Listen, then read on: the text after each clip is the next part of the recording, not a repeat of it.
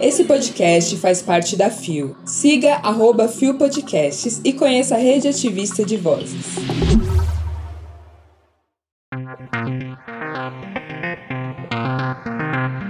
Neil faz discurso transfóbico durante entrevista. Morre William Friedkin. No Snap fala como série o ajudou a se entender gay. Quarta-feira, 9 de agosto de 2023. Hoje é Dia Internacional dos Povos Indígenas. Um dia sem filtro, muita gente falando merda esses dias, viu? Que merda, hein, gente? Olá, eu sou o Zé Henrique e este é mais um Bom Dia Bicha. Levanta, viada, vamos assim! O seu podcast diário de notícias sobre as comunidades LGBT QIAP+. Seis e ônibus. Deu no Iguiquir. Cantor Neil questiona atendimento médico dado a crianças trans. Publicado em 6 de agosto de 2023 por Felipe Carvalho.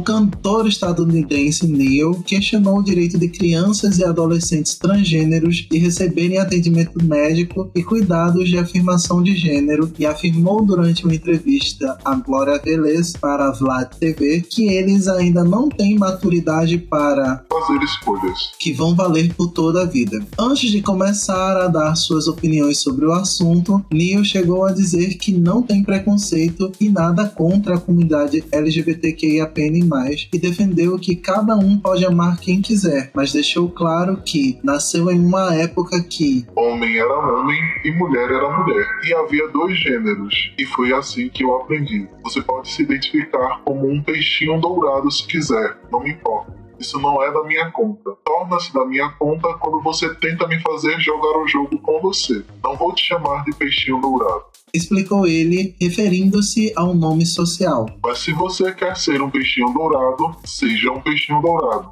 Vivemos em uma época estranha, cara. Nós fazemos. Pontuou. O artista é pai de sete filhos e criticou a criação e educação que alguns pais, em especial aos que têm filhos LGBTQIAPN+, dão aos pequenos. Ele falou que as crianças não podem ter ou ser tudo o que querem e que precisam de limites. Se o seu garotinho vier até você e disser: Papai, eu quero ser uma menina. E você simplesmente o deixou ser. Ele tem cinco anos. Se você deixar esse menino de 5 anos decidir comer doce o dia todo, ele vai fazer isso. Quando se tornou uma boa ideia deixar uma criança de 5 anos, deixar uma criança de 6 anos, deixar uma criança de 12 anos tomar uma decisão de mudança de vida por si mesma. Quando isso aconteceu? Eu não entendo. Neil comentou que permitiria que seu filho usasse uma roupa rosa ou brincar de bonecas, porém salientou que ele sempre será um menino brincando de bonecas, mas não será do sexo feminino.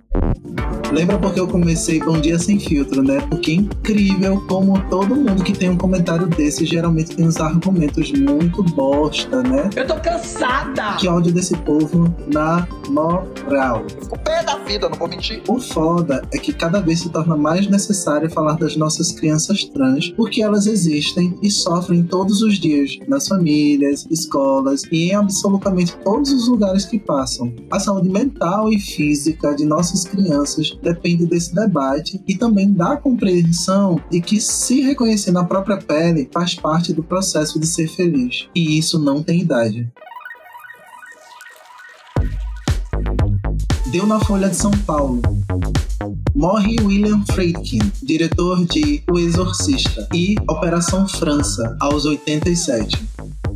Publicado em 7 de agosto de 2023, o site não informou a pessoa responsável pela matéria. O cineasta William Friedkin, de O Exorcista e Operação França, morreu nesta segunda-feira, 7, aos 87 anos, em Los Angeles, por insuficiência cardíaca causada por uma pneumonia. A informação foi confirmada por sua mulher, a produtora Sherry Lansing. Friedkin foi um dos nomes mais influentes do cinema americano nos anos 1970, parte de uma geração de cineastas que desafiou as convenções da indústria com obras autorais e com frequência provocativas. Ele chegou a formar, ao lado de Francis Ford Coppola e Peter Bogdanovich, a Associação The Directors Company, que dava total liberdade criativa para diretores, embora a iniciativa logo tenha se dissolvido. Tal revolução foi impulsionada por O Exorcista, sua obra-prima de 1973. O longa venceu a resistência das grandes premiações ao filmes de gênero e conquistou 10 indicações ao Oscar, incluindo melhor filme e direção. Venceu duas estatuetas de roteiro adaptado e som. Em 2023, ao completar 50 anos, o longa segue influenciando tramas sobre possessão demoníaca em Hollywood. Antes desses filmes, mais celebrados, porém, Friedkin lançou em 1970 Os Rapazes da Banda, que desafiou o status quo como um dos primeiros filmes americanos a falar abertamente sobre homossexualidade baseado na peça The Boys in the Band, pioneira por seu retrato franco e naturalizado da vida gay em Nova York. Antes mesmo de Stonewall, o filme ganhou uma refilmagem há três anos pela Netflix. Friedkin, que era heterossexual, não se envolveu na nova versão, desta vez capitaneada por diretor, produtores e atores gays, mas se encontrou com a equipe para narrar os desafios de levar a obra às telas numa época muito mais conservadora e hostil ao universo LGBTQIA.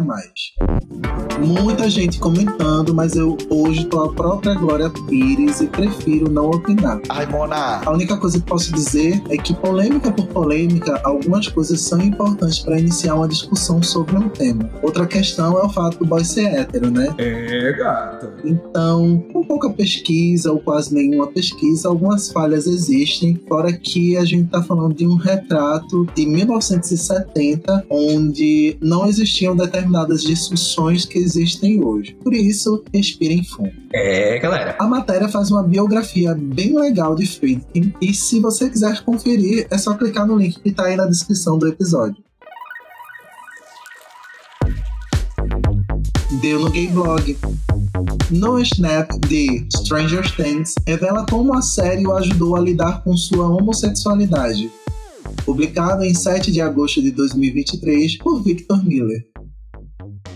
O ator Noah Schnapp, conhecido por interpretar Will Byers em Stranger Things, concedeu uma entrevista ao canal Variety e explicou como seu personagem o ajudou a se aceitar e a expor sua homossexualidade. Depois que aceitei totalmente que Will era gay, foi apenas uma velocidade exponencial para aceitá-lo em.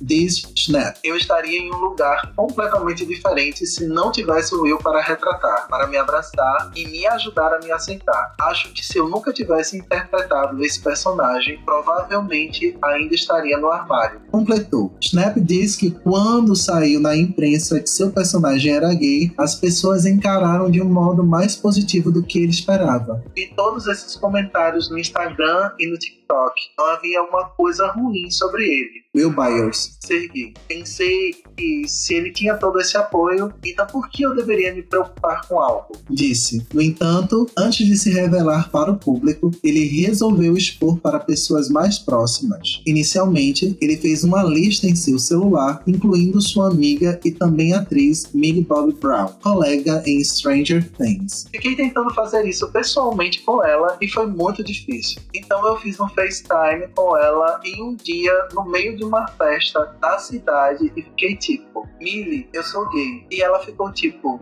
Oh, Snapper, você finalmente me contou. Disse. Toca ela cantando Imagine agora. Ai, gente, amo esses relatos porque às vezes o que falta mesmo é um local que nos acolha. Exatamente. No caso dele, ainda rolou um personagem que nem é tão bem trabalhado assim, mas que teve umas inserções aqui e ali que abriram essa discussão. É sobre isso, cara, e tudo bem. De toda forma, vamos encher o mundo e as telinhas de via jingles sim. Você tá me entendendo? O link para a matéria está na descrição deste episódio. Chegamos ao final de mais um Bom Dia Bicha! E é a semana das leoninas do nosso programa. Eu quero aplausos.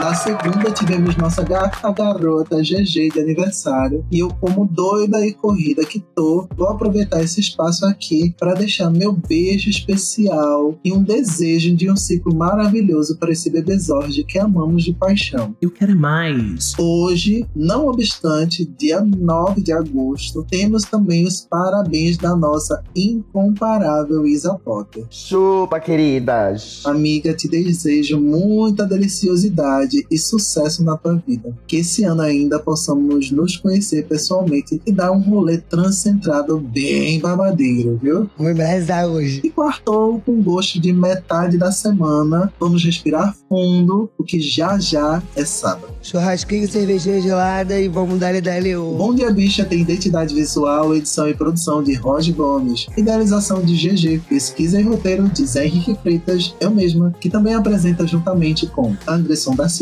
Bia Carmo, Gabi Van, GG, Isa Potter, Luan Mansano e Roger Gomes. O programa integra a Fio Podcasts. Conheça os outros programas da Rede Ativista de Vozes e não deixe de nos visitar e de nos seguir nas nossas redes sociais. Os links para as redes e para as matérias que você ouviu neste episódio estão na descrição. Lembrando sempre, meus amores, que o Bom Dia Bicha é diário e retorna amanhã a partir das 6 Seis ônibus com a apresentação do nosso Maravigold Gabi Van. Eita! E se você quiser me perseguir, é só olhar aí na descrição do episódio e ver minha arroba que vocês chegam lá. Outra coisa, minha gente, corram lá no meu podcast Visão Voador, onde juntamente com Beck Cunha a gente fala sobre várias coisas, inclusive bissexualidade e cultura pop. Brota, vambora? Nos encontramos nesta bate-caverna, neste bate-local, a qualquer momento da semana. Beijinho, beijinho. Tchau, tchau!